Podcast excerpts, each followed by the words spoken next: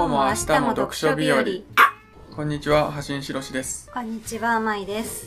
今回は、えージョージ・オーウェルの1984の、えー紹介と感想をやっていきます。名作。名作、うん。古い本。じゃあ、Amazon の概要からはい。読んでいきます。あ、ちなみに、私たちが読んだのは、えっと、角川の2021年に、あのー再出版されたはい。再翻訳されたものを読みました。うん結構これ重要みたい。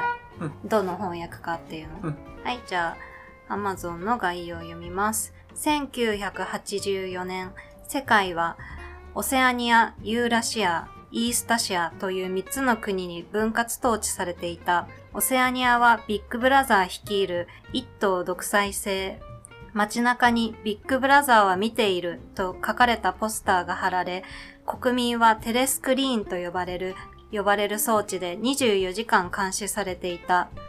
党員のウィンストン・スミスは、この絶対的統治に疑念を抱き、体制の転覆を目論む、あ、目論むブラザー連合に、えー興味を持ち始めていた。一方、美しい党員、ジュリアと親密になり、隠れ家で密かに仰せを重ねるようになる。束の間、自由と生きる喜びを噛み締める二人。しかしそこには冷酷で絶望的な罠が仕掛けられていたのだったっていう、えー概要です。えっと、大事なのは、この小説が書かれたのは、えっと、ジョージ・オーウェルが最初に書いたのが、1948年、うん第二次世界大戦が終戦したうん少し後ぐらい、うん。まあ割とすぐぐらいな感じだよね。うん。に書かれた、えー SF のうん。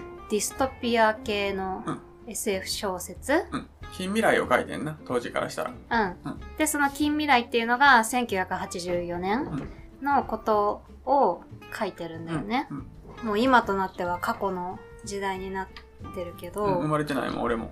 ね、私も生まれてない。うん で、主人公はウィンストン・スミスっていう、その、オセアニアの国の、えっと、党員そう、一党独裁の一党の党員。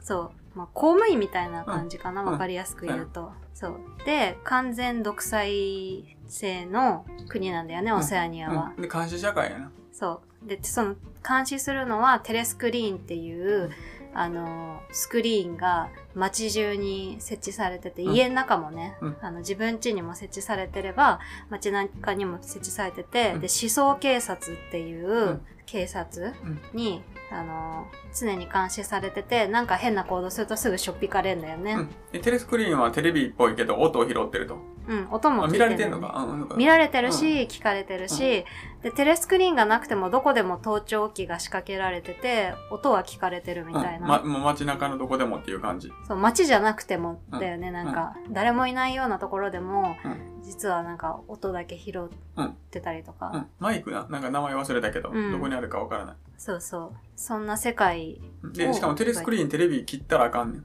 あ、そう、常に切れないんだよね。そうそうそう切れないようになってんだよね。常についてる。で洗、脳装置。そう。で、ついてる間、ただ監視されてるだけじゃなくて、発信もされてて、で、常に、なんだっけ、その、ビッグブラザーっていう、あの、オセアニアの、な何？当主じゃないけど、その、なんていうの？トップやねんトップ。そうそう。オセアニアのトップがビッグブラザーって名前なんだよね。うんそうそう。で、その人顔が肖像画があって街中に、うん至るところにあって、しかもその肖像画は、あの、こっち見てるように見えると。作り的に。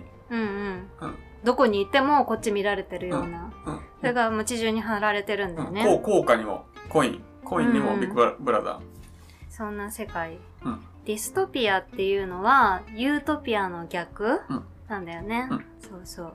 で、あの、あれだよね。ディストピア小説、うん SF のディストピアっていうジャンルは、この1984年が先駆け的なうん作品なんだよね。ー。うん。うん。っていうとごめん、そこ知らへんねんけど、代表作ではあるのは間違いない。うん。ディストピアといえばこれっていう思うん。すごく有名うなん作品。う。うん。で、きっとあれや、リアリ、リアリティがあるから、うん、今、今の時代にも通用するようなことが書かれてるみたいなところが大きいやろな、ずっと。うん。全体主義批判、そうだね全。体としては。うん。はい。わ感想は？どうでした？まず、ネタバレ含まない薄っぺらめの感想としては、俺は、あ面白かった。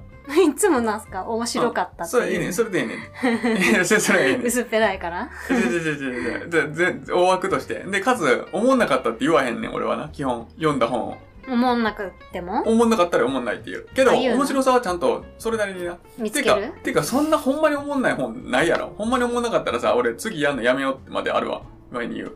え読んでて思んなかった。よっぽどやったらな。あ、この、あ、使うのやめようってこと？そうそう。まあ、ある程度有名なのとかさ、うん売れてるやつ扱ってたりするからうんね。それなりの売れる理由はあるうん。うん。よね。で、えーっと、俺はさ、これ読んでて、まあ、展開、途中の展開とか的に、読んでる最中はな、あの、新しい小説じゃないなっていうのは感じてん。つまり、エンタメ要素として、うん今の時代やったらこれ通用せえへんなとか、古臭すぎるなとか、うん典型的すぎるなって、うん。ちょっともっと展開させないととか、この場面引き伸ばしすぎやろ的な。うん。うん、もうちょっと場面展開欲しいとか思ってんけど、最終的には、これネネタバレなしやから、最終的にバッドエンドやったか、ハッピーエンドやったかは伏せとくとして、そのエンディングを含めて、エンディングに至るまでの道筋として、ちゃんと、あれは必要やったなって思う。いや今、今思い返すと全部が良かった。必要やったなって。最後の、あの、ねや、達成感じゃないけど、読後感の満足感うん。みたいなのを得るには、途中のあれも必要やったなって思うから。結果的に割と洗練されてたって感じ？満足。うん。最後満足。これ読んでよかった名作よ。うんって言われてんの。うん。読んでよかったと思ったね。ね。で、読みやすかった。とっても。訳がいいのかもしれんけど。ああ、何回も訳されててさ、うんなんか最後後書きにも書いてたけどさ、なんか最初のもっと昔に訳されたものはもうちょっと読みづらかったみたいな、うんうんあったね。俺はよかったよ。褒めてよ。確かになんか初心者が読むには割と最近の訳を読んだ方がいいよね、こういううん SF 絶対そうやでとかね。本慣れてる人やったら別にちょっと古いのでもいいけど、うん夏目漱石とか読んでてきつくなるような人は、絶対新しいの読んだ方がいい。うん。古い言葉はな。うん。どの訳読むかって結構重要だよね。うん。ないわ。えっと、私もその、ちょっと昔の作品っていうのもあって、最初は、ディストピア作品って、きっとこういう流れで、こうなって、あの、こうなるだろうみたいな、うん。なんか予測がつくんだろうなって思って読み始めた、うん。し、途中までは、なんかこうなるんだろうなってなんとなく思ってた、うん。思ってたんだけど、読み進めていくうちに途中から、やっぱひねりがあるというか、一筋縄では書かれてないうん。感じがしたかな。うん。そう。もっと低、何？定型文、定型、うん。定型にはまるような作品かと思ったら、うん。意外となんか楽しめた、うん。うん。登場人物のキャラ設定も私的には意外だったり、うん。後で話すけど、で、最後の結末も、うーん、意外とは言わないけど、でも、ちゃ、ちゃんと訴えるものが、うん。あのー訴えられてたというか、うんなんか、そう、そうね。満足はした？うん、読んでよかった。うん。満足度高めやったってことを俺は思ったね。うん、うん、まあ、そんなところですかね。はい。じゃあ、ここからはネタバレを含む感想を言っていきます。あの、ネタバレ含むので、聞くかどうかは自己責任でお願いします。あネタバレ含むあらすじって試しにやってみていい？俺、ざっくり。知らうん知らない人向けに。うん、やった方がいいと思う。うん。ネタバレ含むあらすじは、えーと、主人公をスミスって呼ぶとして、スミスは、なんか、その、嘘が多いなって。この社会。あの、政府のやり方に納得いってなくて、前に突っ込んでな、俺が喋るの。うん、えで、えーまあ、記憶と違う。捏造してるねん。情報が捏造されてると。で、主人公も捏造の仕事してると。過去改変するっていう仕事しとって。で、良くない。この社会良くないなみたいなのがあって、そこで、あの、日記を書き始める。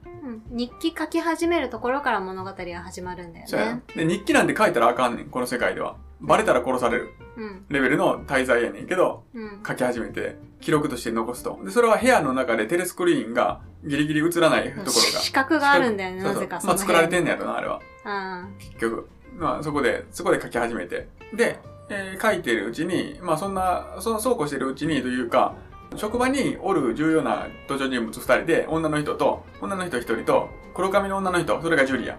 うん。と、えーもう一人、オブオブライエン、ねんだ。オブライエン。オブライエン。うん。オブライエンっていうのは、党の中核にいる、言ったら、主人公からしたらすごい上に上の人。位が上の人。うん。で、オブライエンがなん、あ、そうそう、この世界ではみんなが、あの、優等生っていうか、あの、政府側で、あの、ビッグブラザー万歳っていう感じやねんけど、オブライエンはどうも反政府的自分と同じような思想を持ってるんじゃないかかっていう気がした。うん主人公話したことないけど、オブライエンの見た目的になんかすごい賢そうやし、ちょっと自分と似たところがありそう。つまり、心の内に反政府的な思想を持ってるんじゃないかみたいな思ってた。うん、直感的にね。そうで、この後、ジュリアとは仲良くなって、で、ジュリアと、まあ、なんか、何回か会ってて、そのうち、捕まって、捕まってオブライエンが悪者やったと。ざっくり言うと。で、最後オブライエンに拷問されて、うん。あの、もう、心を折られる。そう。心がごと洗脳されるっていう話。で、ん最終的には主人公は、あの、もう、ビッグブラザーを愛した。うん。これがオチ。ビッグブラザー万歳で終わるんだよね。そう、ビッグ愛しています。ジュリアを最後愛するつもりが、ビッグブラザーを愛してたっていう感じ。うん。の、だから絶望エンドです。うん、完全絶望エンドで、そう、もう完全な絶望エンうん。でもそうじゃないっていうのがさっき俺ちょっと見てんけど、これがな、あれ、最後の付録。この本には本編の後に付録がついてるんですね。で、この世界の中では、ニュースピークっていう、あの、新しい言語、新しい言葉遣いみたいなのが、あの、開発されて私て。最初さ、ニュースピークってニュースピークだと思っててさ、うんうんなんか新聞のことかなみたいな、うん新聞のし、なんか新聞社のことかなって思ったら、ニュースピーク、うん。オールドスピークうん。っていうことなんだよね。オールドスピークは普通の英語と思ってください。今の、今で言う。うん。標準の。で、ニュさこれ付録でニュースピークの説明が書かれてるんですね。本編の最終わりに。本編の後に付録ニュースピークの諸原理っていう。この諸原理の付録の部分では、ニュースピークとは何かっていうのが、まあうん文法、多分文法的半な説明ぐらいはね、読んだ。うん。でこれが、言ったら、この世界の絶望エンドの世界の後に書かれてる。時代的に。うんうん。イメージ。うん。で、これは作品中の作品やね。作品と並ぶ作品っていうか、うん。作作品として付録が書か書かれていると。うん。で、つまり、絶望エンドやって、この世界もずっとこんな、ずっと支配の体制が続くような世界、社会なんやなって感じだったけど、うん付録では、それがもう終わってるうん。のを匂わせると。そこがいいねんて。つまり、付録を作ってる人を、付録作ってる人が生きてる時代は、もう、あの、自由があるんだって。いうこと。だから完全な絶望じゃないよっていうこと。うんううんん。なんかさ、鉄板なのかな？あれもさ、なんだっけ、アパッチ族もさ、うんちょっと似たようなところあったじゃん。なんかこれは昔の資料だみたいなさ、最後さ、終わり方、うん。うん。そうやな、物語としては絶望、え絶望描かれるけど、その数十年後とかには良くなってたよみたいなところ？そうなんか最初はさ、その、なんだ、アパッチ、主人公うんの、あれ、主人公が人間、えっと、アパッチになりきれない部分があったって言ってうん。終わったじゃん、うん。で、それは、うん、割と恥ずべきところ、うん。だったのになり損ないみたいなところがあったのに、なんか、えっと、何何十年か経ってその主人公の手記みたいなものが発見された時にこの人間の心を残したっていうのはなんか貴重な資料だみたいな感じで再びなんかちょっと脚光を浴びるというか、そんな感じの終わり方をしてたじゃん。ちょっと希望があるような、うん。なんかなんかそれと似てるなとうん。思って、うん。て鉄板なのかね、うん政府のね、うん。わかんないたけどただ、ただな、この付録をこのように読んでる人は、まあ少ないみたい。基本的に絶望小説として引用されるらしい。で、たださ、この、これ角川の新しい、えー新翻訳みたいなのを俺ら読んだけど、うんちょっと前のあの普及してた版では解説にここまで書かれてるねんで、この付録はこういう読み読みもできるみたいな。あそうなんだ、うんまあ、それそれ読んでる人はな、ちゃんと読んでる人は気づ気づいてるような話やけど。ただ本編は絶望と。そのスミスからしたらもう絶望。でも、絶望の中で死んでないねん。ビッグブラザー愛してるってなれたから、心から。洗脳されきったから、主人公が。うん。ある意味ハッピーエンドかもしれう、なんい主人ね。公がね。うん。全体的にはそんなところです。じゃあ、部分的な感想とか引用とかやっていきます。うんでこれ重要だと思うんだけど、はいあのまあ、作品作品紹介にもなるんだけどこの、えっと、オセアニアのうん。塔うん。っていうのは、独裁独裁してる塔っていうのは、えっと、スローガンがあって、うん。このスローガンすごく大事なんだけど、読むね、うん。戦争は平和なり、うん。自由は霊俗なり、無知は力なり、うん。この3つのスローガンが掲げられているっていう、えっと、普通に考えたら、戦争は平和なりっておかしいじゃん。うん、反対やね。どう考えても対義語ぐらいな感じなのに、生存は平和なり。うで、自由は霊俗霊俗で奴隷の霊のうん霊俗なり。無知は力なりって、こう、意味がわかんないじゃん。うん最初、最初このスローガンが割と最初のところにポンって書かれてて、あ、意味わかんない。意味わかんない世界なんだな、みたいな。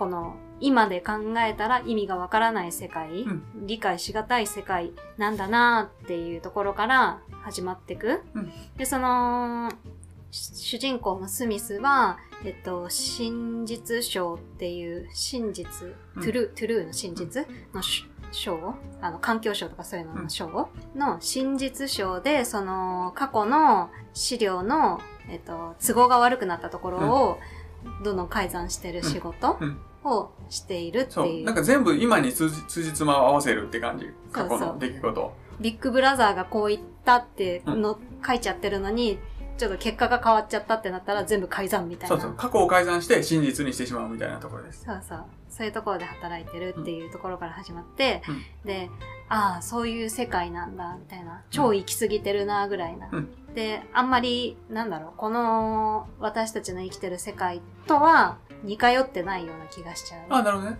まあ、最初の始まり。うん、そうやな。で、俺が結果的に思うのは、内心の自由さえも奪われてるっていう点、この世界では。あの、思想警察おるから。うん。内心で考えてても、もう読まれちゃうね。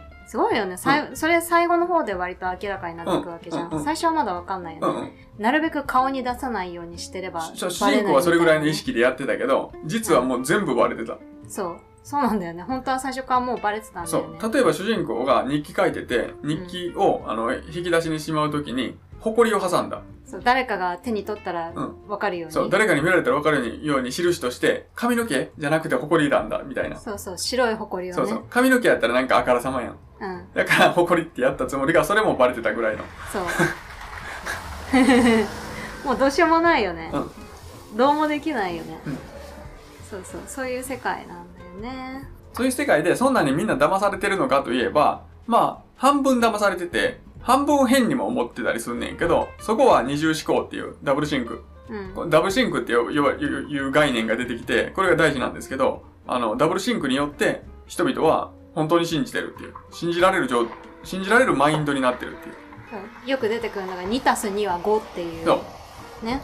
2たす2は4なのに、えっ、と、そう。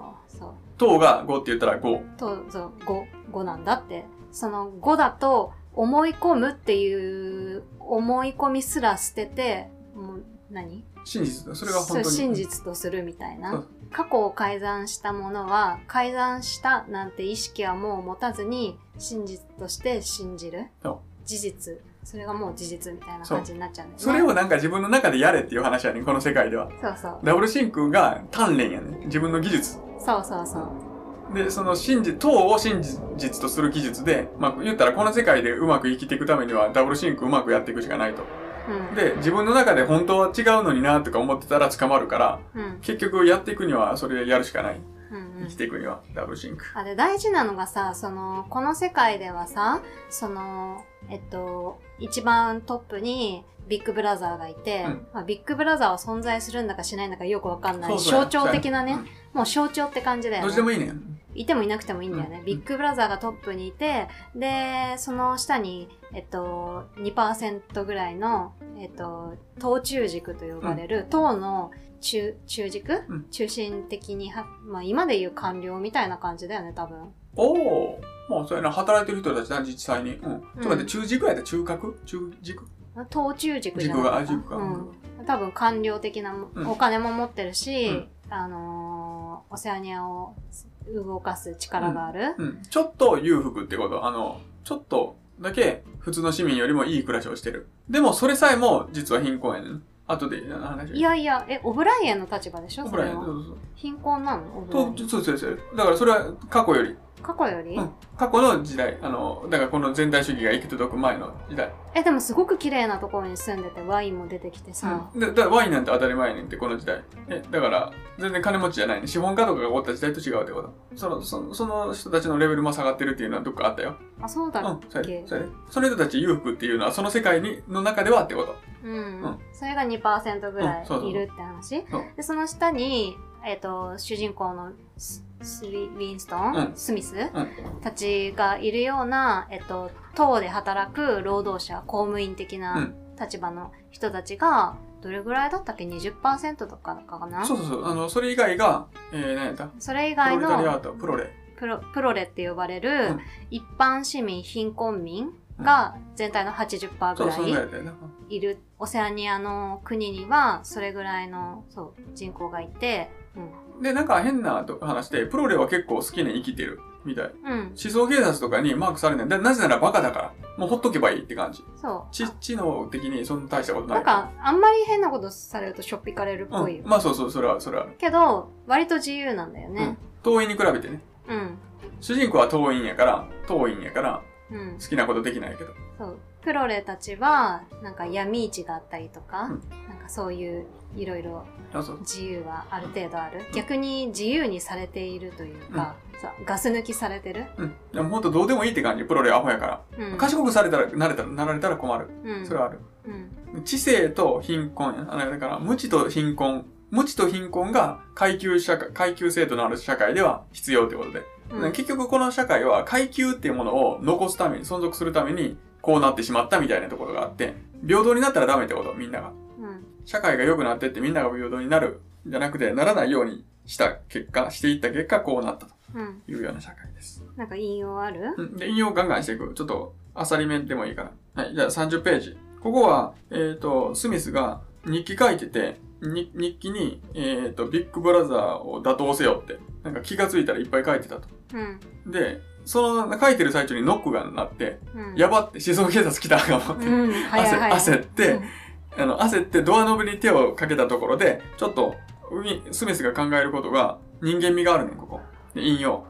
えードアノブに手をかけた瞬間、ウィン、あウィンストンってススミスのことです。ウィンストンで行こうか。うんドアノブに手をかけた瞬間、ウィンストンは日記帳が開きっぱなしのままテーブルに置いてあるのに気がついた。えー部屋の反対側からでも読めてしまいそうなほどに大きな字で一面にビッグブラザーを打倒せよと書かれている。信じがたいほどの愚行である。だがウィンストンはたとえ取り乱していようともインクが乾かないうちに日記帳を閉じ、クリーム色の紙を汚してしまうのは嫌だと自分が思っているのを明確に自覚した。があって、あの、日記汚したくないね。大事な、これ、日記帳そもそも買ってんな。のノートを買った。うん骨董屋かどっかで本を買。ったんだよねうん。で、これ、まあ貴重なものっていうか、そのノートなんて多分持ったらあかんねんな。自分の。うんそんな世界で、ちょっとリスクを負ってでも、こういうことがしたくて、買って、だから、インクで汚したくないっていうこの気持ち。人間味。うん今捕まるかもやばいっていうシーンやのに、うん考え考えてんねん、こういうことを感じてる。自分に気づいたっていう。人間味てかなんかアホな気がするけどねあ、、ほんま？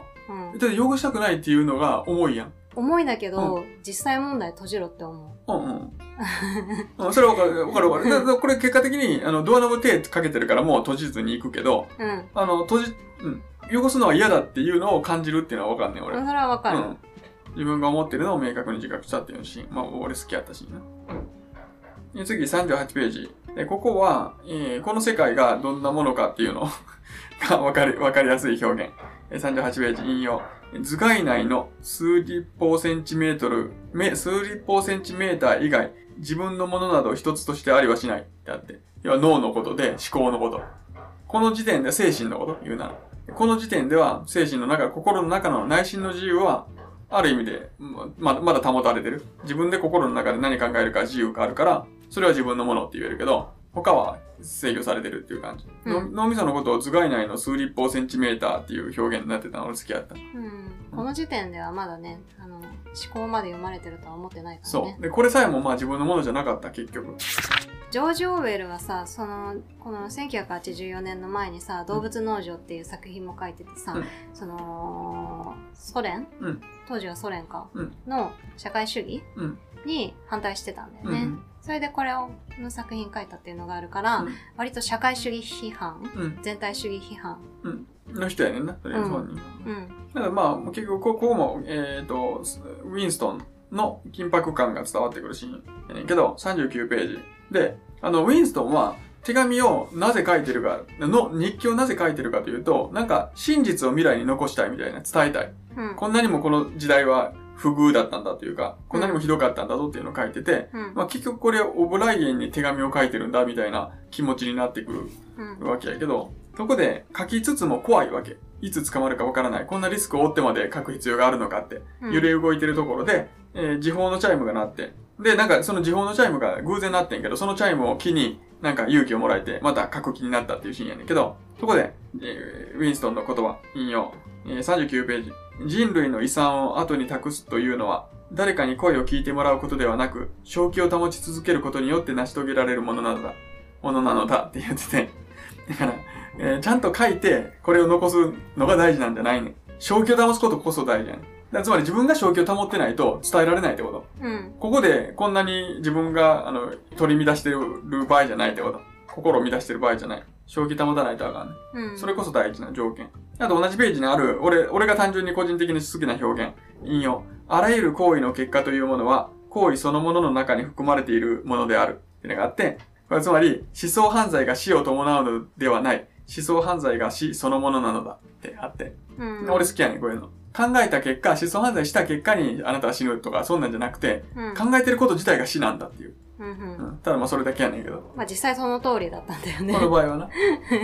ま あこういう表現好きです。ガンガン行こう。ここもじゃあ人間味を感じられた私が個人的に好きなシーンです。118ページ。ここは、あの、えっ、と、ウィンストンがプロレの、ま、町、プロレが住んでるエリアに行ってなんかお酒飲んでるシーンかなで、そこでおじいさんが、あの、パイントっていう単位を出してきて、うん。あの、えっ、と、パイントっていう単位もう使われてないんですよ、この世界では。うん使われてなくてリットルで頼めと。うんで、でえーと、店としては1リットルか0.5リットル、どっちかにしろって言って、うんでもおじいさんはパイントでの、1パイントくれって。うん。1パイントビールが飲みたいんだって。うんみたいなこと言ってて、そこのシーンです。引用。えー1パイントくらい、これおじいさんのセリフです。えー1パイントくらい測ってくれりゃいいものを、えーグラスを前にして腰掛けながら老人がぼやいた。半リットルなんぞで足りるものか。飲んだ気にならんよ。だけど、1リットルじゃ多すぎさ。しょんべん袋が休む間もなくなっちまう。金だって余計にかかるしな。っておじいさんが言ってて。うん。だから、だから0.5と1リットルの間やなんやね。1パイント、1パイントって思って調べたら、1パイント調べたら、これ面白かったのが、あの、アメリカとイギリスで違うねん。へえ。量がな。で、おもろい、いくで。アメリカでは1パイントイコール 473ml。500より低い。で、イギリスでは1パイント 568ml。おー68ミリやん、たったの。0.5でええやん、じゃあ。0.5リットルでええやん。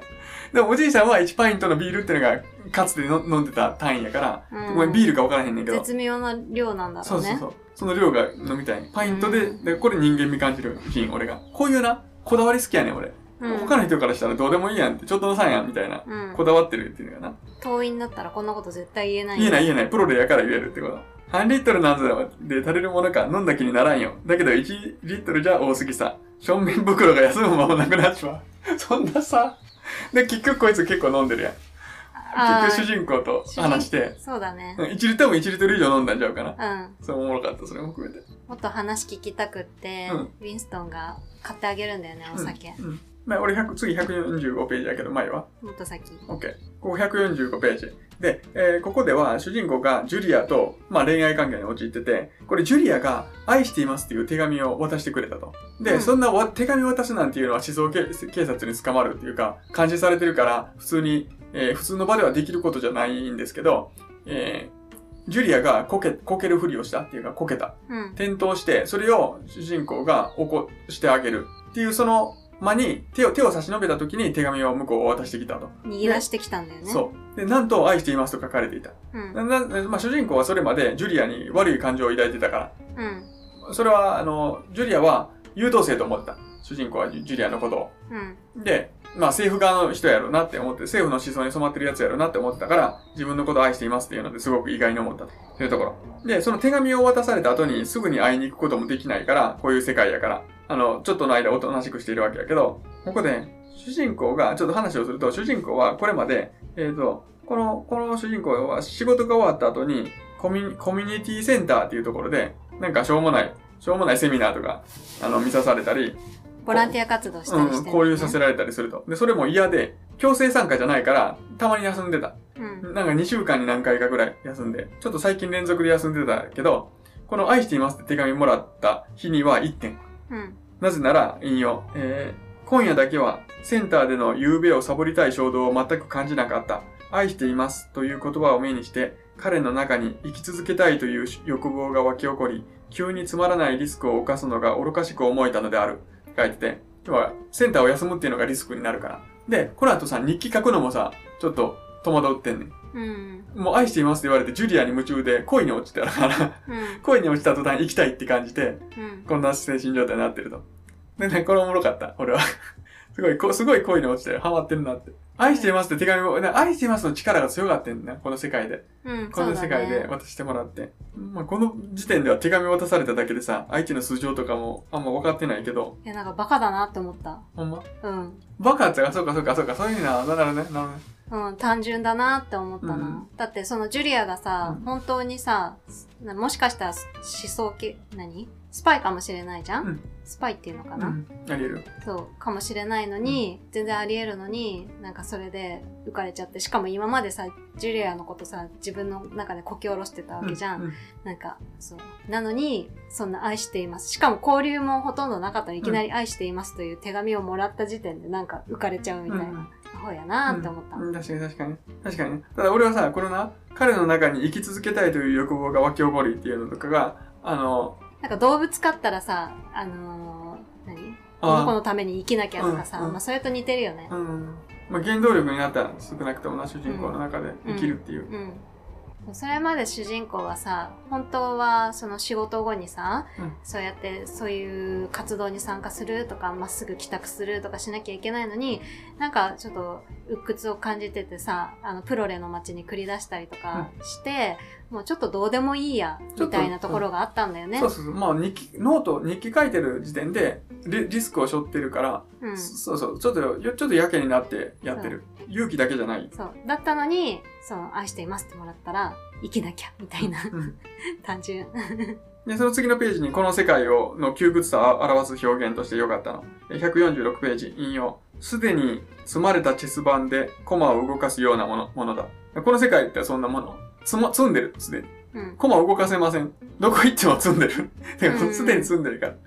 うん。何もできないっていう、この窮屈さうん。の表現として適切で面白かった。うん。あんで、さっき言ったのが、えー次のページあってんけど、数日間は日記帳に指一本触れなかったって書いてて。あの、リスクやから。会いたいから。うん。やっぱおかしいよね。なんかブクログのさ、あらすじでさ、ジュリアとのきっかけを、にあ出会ったきっかけで日記をつけ始めるみたいなさ、書かれてたブクログのあらすじおかしいよね。そうそう、そう、間違ってる。間違ってるよね。ブクログのあらすじどうなってるんですか？知ってる人教えてください、コメントで。え？ブクログのどうな、どうなってるってどういうこと？ど、どう、誰がどう管理してるんですか？あれは。おかしいよね。うん、まともじゃない。まともじゃないよね。うん読んでない人が書いてるかのような文章。そうそう、読めてないのかよくわかんないけど。アマゾンのもあるねんな、でも。アマ Amazon と同じゾンはそんなことないんじゃない？アマゾンと同じのがブクログにあ、は違う違う違う違う。ないの？違う。えっと、待って、ブクログはオリジナルな、全部。文章。一緒のものもある。それを聞いて今。アマゾンと同じのがブクログに書かれてることはあんねんな。もある。うん。でも全く違うことが書かれてるうんこともある。だから、だから、なんやろな、編集できるってことなんやな。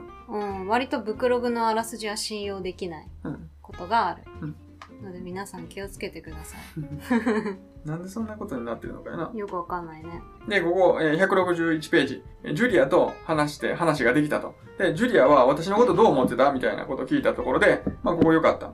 えージュリアのセリフ。あ、ねえ、あのメモを渡すまで私私のことどう思ってた？で主人公。嘘をつこうという気持ちにはならなかった。で、最後の話から、あここで最悪の話から始めることこそ、愛情を捧げる行為のようにすら思えた。って言って、ここから目にするのも嫌だったよ。犯してから殺してやりたいと思ってた。2週間前なんて石で頭を叩き割ってやろうと本気で思ったんだよ。とか。うん。で、くだらない話かもしれないが、君は思想警察と何か関係あるんじゃないかと思ってたんだ。みたいな。主人公がどう思ってたかってことを伝えてると。うんで、俺が好きなのはここ。最悪の話から始めることこそ、愛情を捧げる行為のようにすら思えた。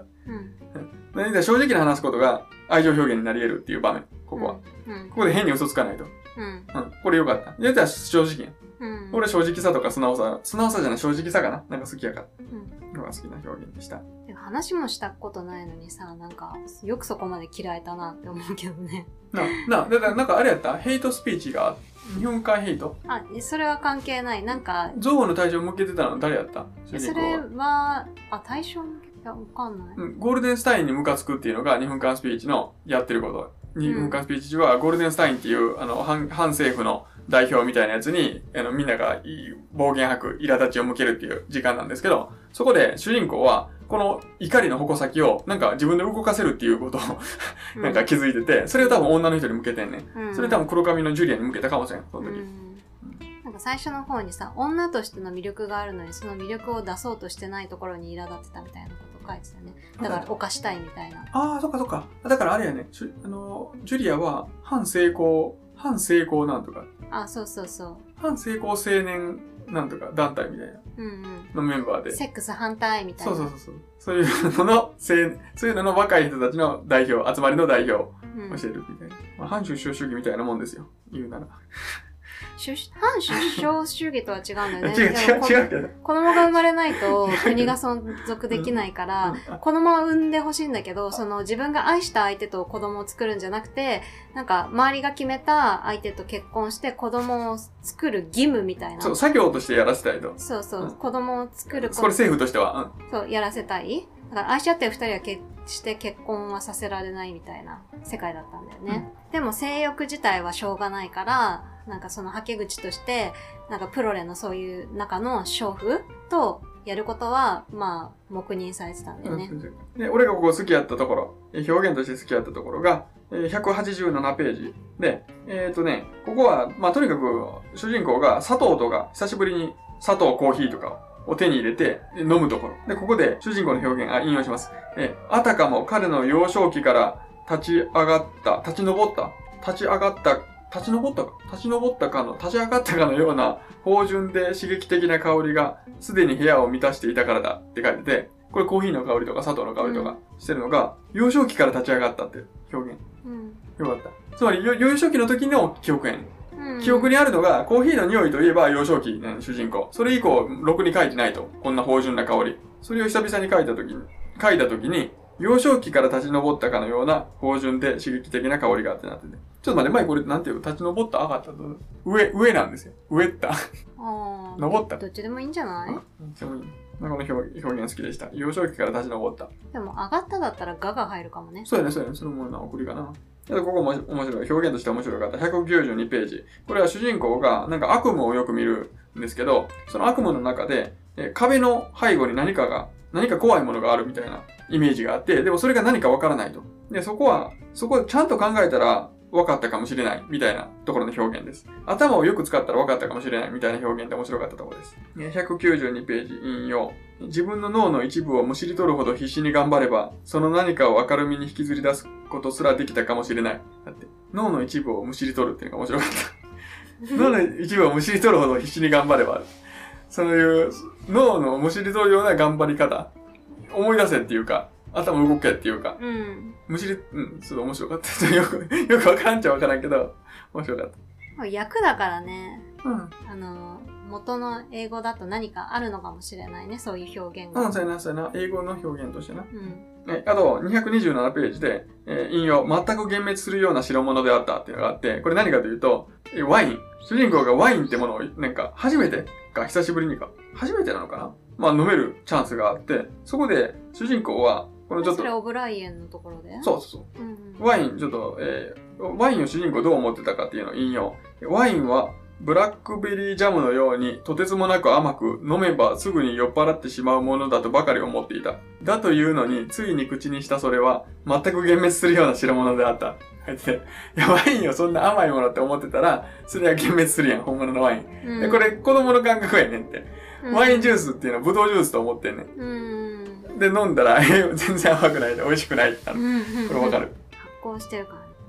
甘くないな。そうだね。わかりやすいや甘さではね。そうやなちかっと苦いよね。うん。そう、戻っていい？うん。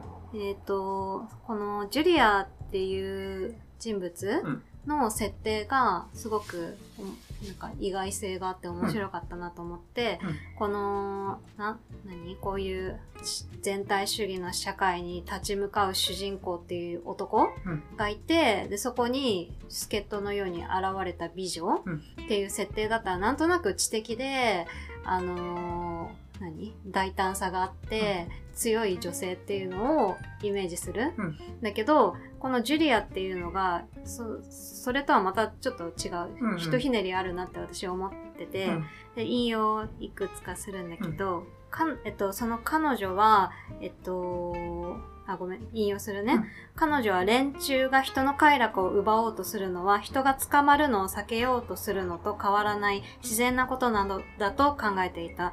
彼女は品性下劣極まりない言葉を尽くして党を罵りはしても、いろいろとぐ具体的な批判をしようとはしなかった。自分の人生に直接関わってこない限り、党の競技になど全く関心がないのであるって書かれてて、このジュリアは、その、自分の欲望、うんえっ、と、そう、ジュリアは割とセックス教だったんだよね。うん。で、この主人公のウィンストンと関係を持つ前も、何人とも党員と関係を持っていたうん。っていうのを暴露してて、で、それはセックスが気持ちいいからみたいな、うん。好きだから私みたいな。うん。で、最初の始まりもっとなんかロマンチックなものなのかと思ったら、なんかちょっと違くて、あのー何？ムラムラから始まったみたいな。うん。感じうん。がすごく意外で、で、この彼女は賢くないわけではないんだけど、うん。でも、その、反政府、その政府批判をするっていうよりは、自分の欲望を阻害してくる政府の部分はすごく嫌う。で、その政府のそのやってることの、なんとかこの抜け穴を探して、で、自分の性を謳歌するみたいな。うん。そこに全てを捧げてるみたいなうん。感じ、うん。で、これまでやってきてて、なんか、あの、一緒に政府を倒しましょうみたいな話じゃなくって、はい。私は政府、なんか別に気になんないわ。バカだとは思うけど、みたいなうん。感じのスタンスうん。の彼女が面白かった。うん。で、なんか、えっと、このウィンストンは割とその政府に対してその反感を持っている自分に陶酔してる部分もあると思うんだよね。うん。だからネトウヨみたいなことかな。そう、うんなんかうん自分は周りと違って気づいている、目覚めているみたいな、そういう陶酔してる部分もあると思うんだよね。そのうんいけないことを考えてしまってる自分みたいな。うん。ああ、そういうことか。そういう自意識もあると思うんだよね、うん私。うん。なんだけど、その、彼女のこのスタンスんっていうのに、あの、対して、これは嫌味を含んでいるのか、含んでいないのか、よくわかんないんだけど、この、ウィンストンとジュリアは何回もこう、仰せを重ねてるんだけど、えっと、これ引用ね。うんこれジュリアのセリフ。次のせ世代なんて私は興味ないな。興味があるのは私たちのことよ。で、これウィンストン。君は下半身だけの反逆者なんだな。ウィンストンが言った。彼女は最高におもろし面白いことを言われたように顔を輝かせながら彼彼に抱きついた。ジュリーはそうやってなんか下半身だけの反逆反逆者なんだななんて言われてもなんかええー、みたいな感じで喜んでる。で、このウィンストンの なんかこのセリフはちょっととなんだろうな。見下してる部分があるのかな、うんないのかなよくわかんないけど、ただのなんか他に他意のないただの感想かもしれないし、ちょっと君もうちょっと頭使ったらみたいな意味を含むのかもしれないし、うんよくわかんないけど、うんなんかジュリアのこのキャラ設定受けるなって思うんった。。そうやな。確かにな。あで、主人公はそこでさ、ジュリアに、君もちゃんと政府、政治、政治のこと考えた方がいいよ、みたいなの言わへんかったな。言わなかった。うん一回も言わなかったっけ？うん。うん、そっか。多分な、多分な。なんで、主人公が、ある意味で主人公もさ、いできたらいいっていう感じ。肉体関係持ってたらいいみたいなところがあったのかもしれん。うん。なんか最初はそういう欲望なかったけど、なんか一回目そうやね会った時はなかったけど、その後なんか一回やっちゃったらもうなんか、もうムラムラ全開みたいな。そうそう。で、何回も何回も秘密の隠れ家で何回も会っちゃうんだよね。で、その度さ、その自分が欲求、ジュリアの体を自分が欲求しているってだけじゃなくて、自分にはジュリアの体をあの自分のものにする権利があるみたいな思っちゃってる。主人公が書いてたよ。うん、書権利がいてた。まあ、そんなジュリアが受けるなって。あ、そうそう。で、ジュリアはさ、あの、だから言うならさ、今時の子やねんって。政治興味ないけど、そうあの、例えば夜パーティーするの、だ、あの、何、クラブ行くの好きと。うんで、コロナ禍とかで、コロナ禍とか別に興味ないし。自分に関わりがなければね。そう、そう。ただ規制されるんやったら、別に規制破って、クラブで遊ぶよ、みそうたいな。そうそう。そんなノリ。そういうタイプの子なんだよね。そう。だからほんま今時の子で、で、政治内には絶望してるから帰れるなんて思ってないのもあるやろうし、うん。まあ興味ない。まあ、この制度の中でできる限り自分が楽しめればいいのよみたいなとそうそうそう。ころがあるんだよね。そうそう。で、どうせ今の政治知ったってしゃあないやん。だって全部嘘やもんっていうの。うんこの感覚俺も持ってるから、うん俺ほんま内閣総理大臣変わっても気づ気づかんかったりうんうんうん。あるから。なんか街にさロケット弾がなんか落ちてきたりとかする世界だけどあれどうせうちの政府が落としてるんでしょ、うん。みたいな。敵からの攻撃じゃないわよみたいな。うん。怖がらせる私たちを怖がらせるために自分たちで自分のところに自作自演してんでしょうんぐらいな感じで言うんだよねジュリアは、うんなんかもう本能的に生きてんだよね。なんかほんまに今の Z 世代じゃないけど、若い子たちって多分そうなってるよ。うんそうだね。今の世の中見てて戦争嘘とかいうのも多分 SNS とかでそういった考えも広が広がってるやろうし。うんこれ、えね、これ、その、さっきの下半身の話のすぐ後に書かれてるんだけど、うん引用、ある意味、党が押し付ける世界観は、それを理解できない人々に最もそうこうしているのだ。そう、こうそうしてる？そうこそう、そうこうしているのだって書いてう。ある。そうこうってかもわからん。こうをそうしている。ああ、そうこう、あ、わかった。そうこうしているの。まあ、こうをそうしている。うんのだ、そうした人々は自分たちがどれほど非道を働かれているかをちゃんと理解することもできず、実際には何が起きているのかに気づけるほど社会の出来事に目を向けることもない。そう。だから、この、えっと、身分が低い人々うんたちは、どんなに政府にひどいことをやられても、頭頭で考えてないうんから、ひどいことされてるってことに気づいてもいないし、なんかその、政府が言う正しいことうんっていうのの意味などを理解してないのに、正し、それが正しいこととして振る舞ううんのが、すごく簡単なことなんだなっていうのを主人公は理解したと。うんうんうん。あ、まあそうやな。そうやな。だから主人公はそんなん正しくないみたいな。政府が掲げてる正しさを、それは正しさじゃないみたいな反感を持って生きづらさを覚えてるけど、うん。別に正しさなんてどうでもいいしみたいな価値観の世代がおると。うん。じゃあ、ジュリアの流れで言うと、264ページ。ここは主人公が本を読んでて、この、この世界の真実が書かれてるような大事な本を読んでる場面で、ジュリアにも一緒に読まそうとして、あ、こ書いてるわ。こいつを読まなくちゃいけないって主人公が言ってる。君もだよ。ブラザー連合の全メンバーがよ読むべきだって言って。でそこで、ジュリアが、あなたが読んでよ。読んで聞かせて。それが一番だわ。そうすれば、読みながら私に説明できるじゃないとか言ってて。で、結局読んでもらっても聞いてなくて寝ててんけど、これがさ、読んでよって、自分が読めって言われたのに、あなたが読んでよって。そ、そ、そうすれば読みながら私に説明できるじゃないとかも、ひどい話として。うん。興味ないんだよね。そうそうそう。私もこういうとこあるでしょ？ああるやろ。うん。自分で、わかるわかる。ジュリアの気持ちめっちゃわかる。めんどくさいから説明して、みたいな。うん。まあ、こんなとこあるって言ったけどさ、これはどういう時か、こういう、こ前こういうことを言うとかいうのちょっと思い浮かばんけど、それは。あ、そう。てか、説明してって言うからね、もうやってって言うんじゃないかな、俺に。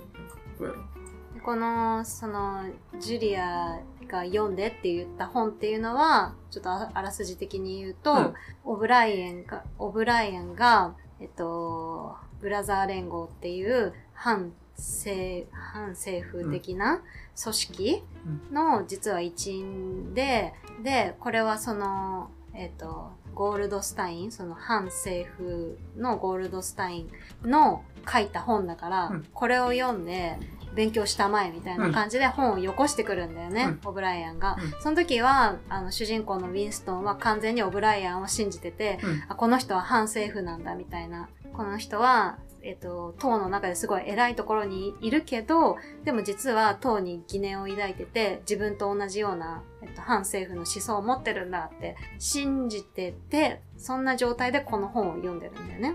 で、私もその本の中のいくつか、えっと、紹介、うんで、この本の内容が結構長い、長きにわたってバーって書かれてんだよね。うん、もう劇中劇じゃないけど、作中作か。そうそうそう。長えよ。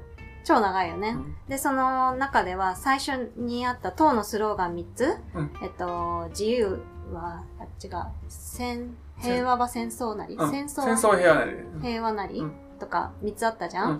それの一つ一つに関して、関して解説が書かれてんだよね。うん。で、なんか真の意味みたいな。そうそうそう。真の意味みたいなのがうん。書かれてて、うん。それまとめてくれてんの？ん？まあ、それ、その何個か。うん。おお、いいやん。で、戦争とは各国の支配集団が自国の民衆を相手に行うものであり、その目的は領土を侵略したり、侵略を防いだりすることではなく、社会構造を無傷のまま保つことだ。うん。でもこれは戦争っていうのは相手を侵略して領土を広げるとかそういう目的目的じゃなくって、えっと、この支配社会っていうのを保つために戦争してるんだよって書かれてる。うんうんそう。つまり、権力者が権力を維持するために戦争を行っているだけ。別に相手をし本当に侵略したいとは思ってないよ、みたいうんなことが書かれてたり、うん。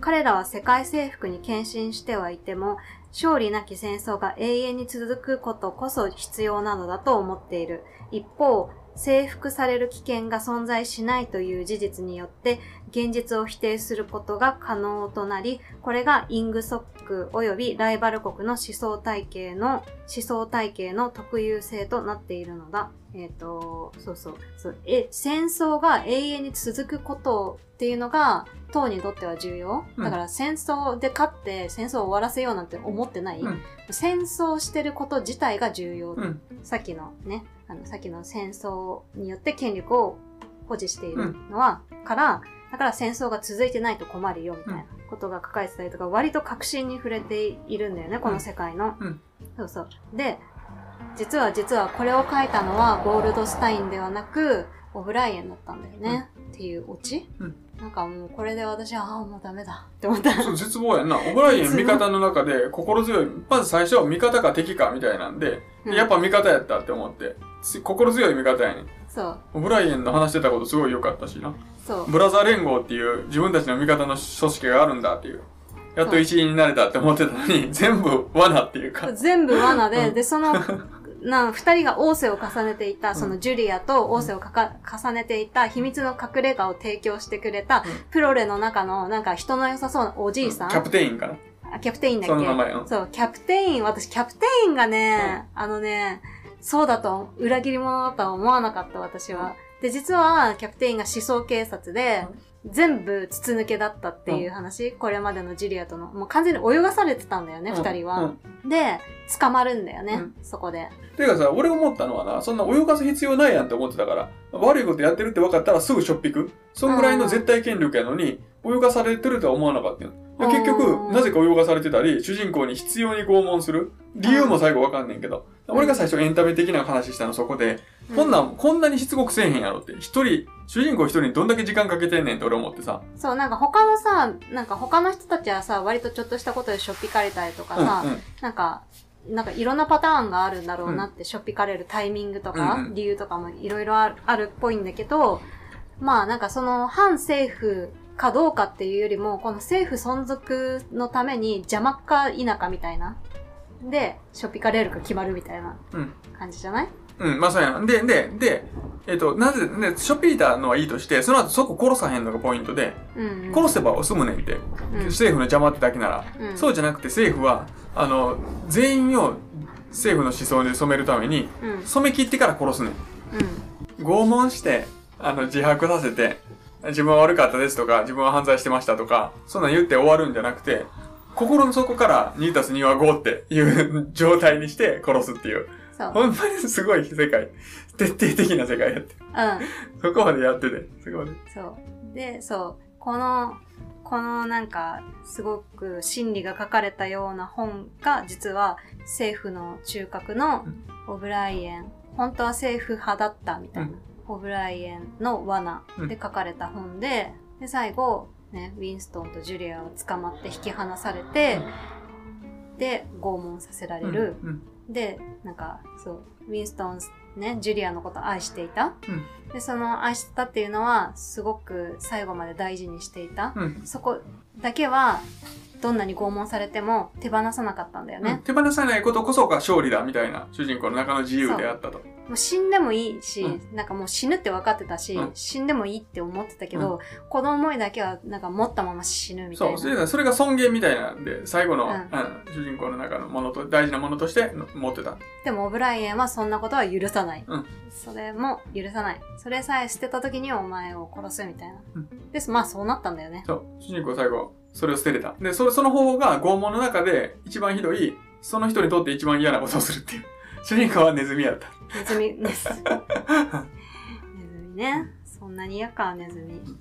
いい俺。うん。えっ、と、313ページ。でこう、主人公拷問を初めてされたところやと思うねんけど、殴られたんかな、うんそこで苦痛に、ここ、引用。え苦痛について願うのはたった一つ。病んでくれと願うのみである。病んでくれ。うんもうそれわかる、めっちゃわかる。痛みって結局、痛い時にさ、うん。やめ、もう、これ、痛みやめてって。痛みを病んでほしいって願う。うんだけやん。それ以外ないって。本当の痛みに対しては。うん。乗り越えるとかいうレベルのやったらええねんで。前さ、はい、肌が最近やった。うん。長く痛かったの。うん。痛み止まってっていう願いしかないよ、もう。痛みに対しては。あ、もう痛み止め飲みたかった。うんうん。もうその時はそれしかないと。うん。痛みに対して願えることはやんでくれ、それぐらいや。うん。あと、えっ、と、ここマストドンって出てくんねん。348ページにマンモスやマストドンや、みたいなのがあって、これ、あの、言ったら化石が出てきてるからってそういう生き物が本当にいたと思うかみたいな。まあ、その話自体はどうでもいいんですけど、うん。マンモスやマストドンって書いてて、俺マストドンしてんねんけど、知らない。俺マンモスの一種と思っててん。うん。似てんねん。うん。てかさ、ツイッターをな、俺、ツイッターをが閉鎖するかもとか、引っこひ自分が引っ越そうかなって思った時に、別の SNS 探してて、マストドンっていうのが出てきて、うん。あんねん、サービスでな。うん。そのアイコンがマンモスやってん。うん、だから、あ、この、この子をマストドンって言うんやと思って。うん。じゃあ違うねん。ごめん、マーモ、マモート、マムート。だから、マンモスってゾウ、ゾウやん。うん。でも、マストドンはもっと祖先、もっと古い生き物やねん。うん。形な、マンモスに似てるから調べて、後で。うん。似てる。マストドン。もうちょっとやで、俺。でもないよ。あ、あと、こここはかっこよかったセリフ。多分この小説の中で俺が一番好きだったセリフ。353ページで、これは、えーウィンストンがオブライエンに、まあ、反抗しているところ。で、まあ、セリフ引用。えーあなた方はきっと失敗する。何かがあなた方を打倒する。人生があなた方を打倒するんですって言ってて。別にこれ根拠ないこと言ってるねんけど、うん。人生があなた方を打倒するって言ってて、うんこれはさ、別に主人公はこの後死ぬから、主人公の人生関係ないねん。で、も、誰かの人生がいい。うん。で、みんなの人生。言ったら人間性みたいなもの。人間にとっての人間性みたいなものが、いつしかあなた方のそういう支配する、うん、やってること、悪いことを打倒するっていうのと、ウィンストンはさ、その、塔を倒すなら、プロレの中にあるみたいな、うん返したよね。うん、原動力はな。そう。あの人たちこそ正しいんだみたいな。あの人たちの中に人間性が生きてる、生き残ってる。そうそう、プロレこそ人間だ、みたいな。まあ俺、人生があなた方を打倒するっていう表現が好きでさ、その、その人たちが、じゃなくて、その人たちの人生がじゃなくて、もう人生があなた方を打倒するっていう表現。うんうん。で、で思ってん。これを聞いてさ、あの、全部人生の中で起きてることやん。だから人生がって言えんねん。自分がっていうことを全部人生がって表現に変えれんねん。うん。うん、俺が走るとか、うん。人生の中で俺が走るじゃなくて、人生が走るみたいな、思えんねん。うん。そのスケールで物事捉えたら一気にかっこよくなるなって俺思って。うん。人生が何々もうわかんないよね。これ役がかっこいいのかもね。あ、まあ、まあ、でもまあ、ただでもライブやろ。簡単やろ、ライブ。あだからいいね、何でもいいね。前が好きなこと何でもいい。料例えば料理でもいいしな。人生が料理するっていう言うね。自分がやってること。あ。うん。そういうこと。表現としてかっこいい、これ。うん。あんまピンとこない。ほんま。うん。まあ、詩的な表現ある意味でな。変やん。普通じゃないやん。うん。人が、私が、そういう人たちがじゃなくて人生がって言ってしまうん。う。で、確かに人が行うことって誰かの人生が起こしてることやから、うん。その、それを表現あれだよね、ハシンさんは、多分、獅子座だから、あの、ロマンチックが好きなんだよ。そうやね。だから、だから詩好きや。うん。ロマンチストやねん。ロマンチストだよね。ロマンチストってなんか、いや、なんか男性的な気がする。あ、ほんま。うん。あの、言う、なんなんなんで？言ったらさ、感性的とか見えるやん。感性？女性的な感性みたいな。また違う、そのあそうそう、種類が。そうそうやね種類が違そう男性のロマンチストな感じがするうん。じゃあ。獅子座は男性性だしね。で、ここも、あの、心理。369ページ。引用。秘密を守りたければ、自分自身からも隠さなくてはいけないのだと、彼は初めて気づいたってなって。そういう世界やねん。秘密ってものを守るにはさ、普通口を閉ざしてたらいいやん。うん内心の自由を守られるから。うん。でもこの世界では自分ごと騙さなあかん。うんうん。だから2たす2は5って、本当に思わなあかん。うん。本当は4やのに5ってこの、ここでは言っとこうとかじゃなくて。そう、本当は5、あ、そうそうそう。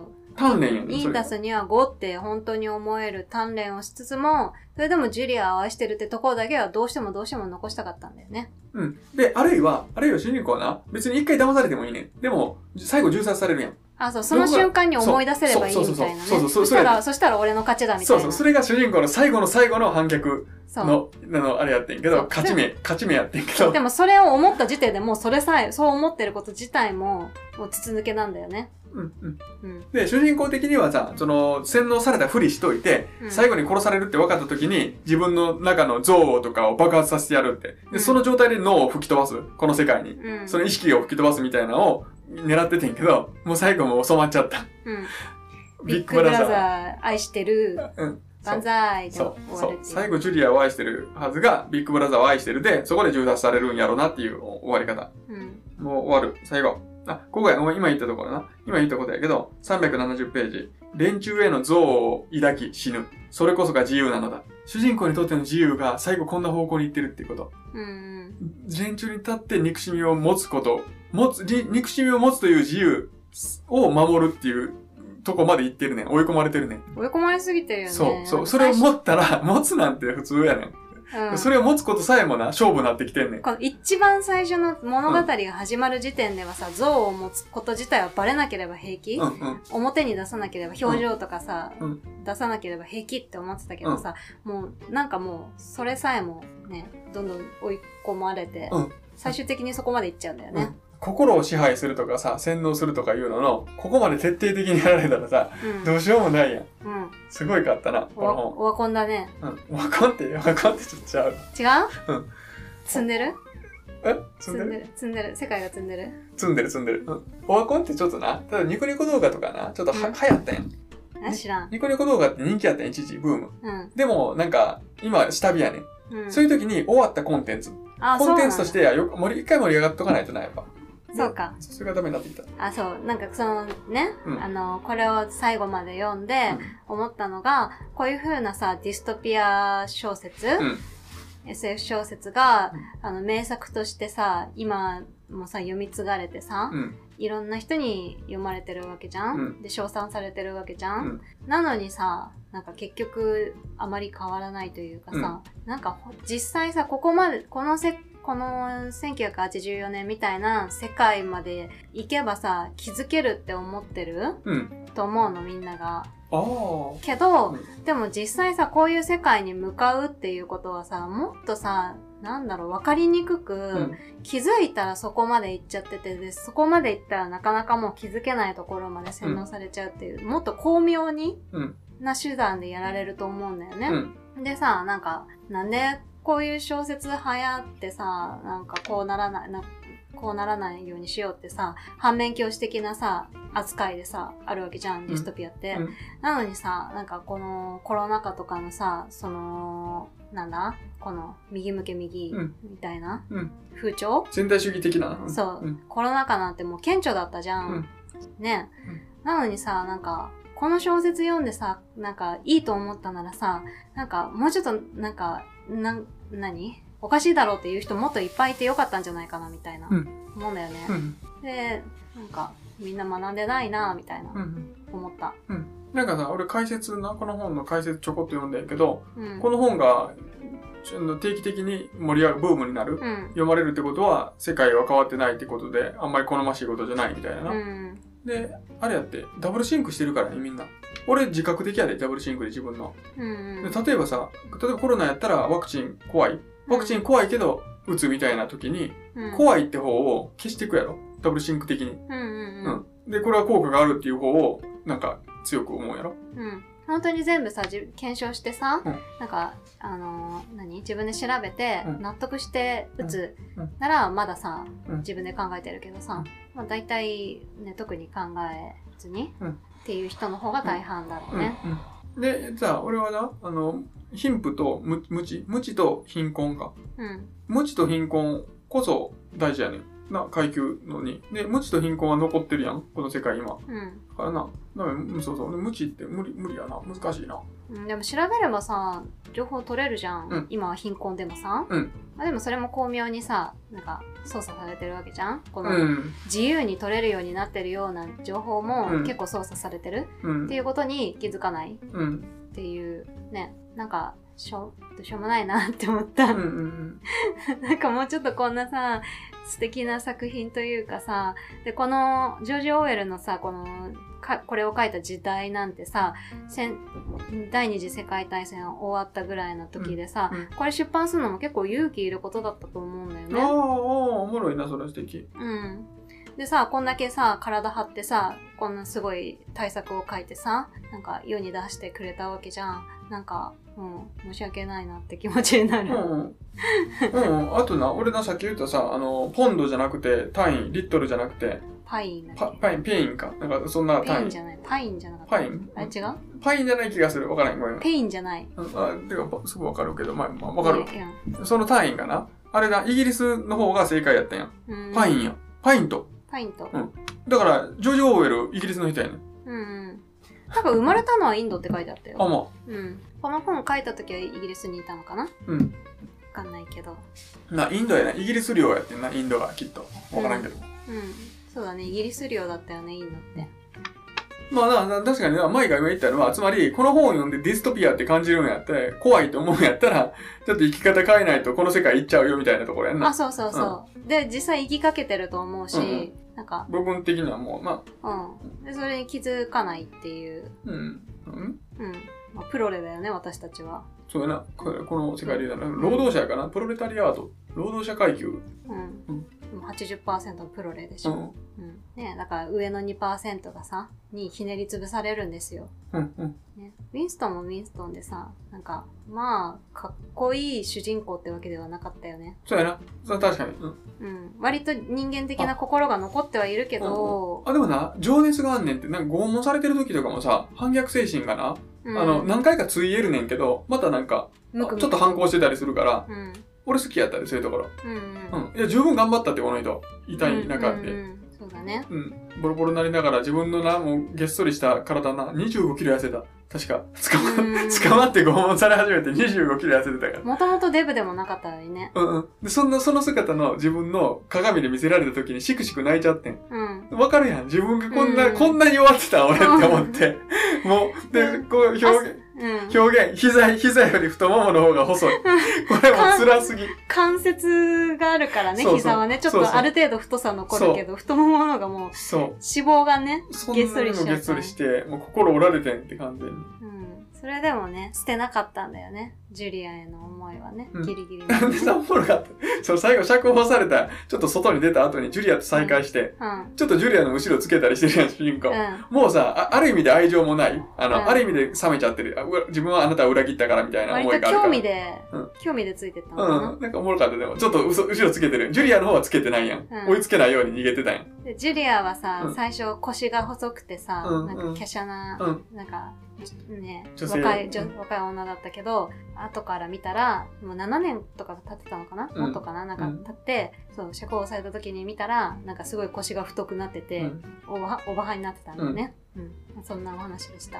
あごめんごめん、最後にちょっとワンシーンな、あの、過去、過去にさ、主人公がな、あの、貧しい家庭で育ってんねんな、親と妹がおって。うん。で、主人公がさ、あの、腹減ってんねん。うん。空腹がすごいから、うん。あの、チョコレート。母に暴言吐いたり、妹のチョコレート奪ったりしちゃうねん。うん。でそれでイライライラしてんねん、主人公。うんあれもかわいそうやった。あの、腹減ってさ、どうしようもないねんって、気があって。え、私かわいそうなのはお母さんだった。じゃあ、気がやねん。子供の気がやねんって。子供の気が半端じゃないねんって。うん。で、腹立ってんねんって、お母さんに。うん。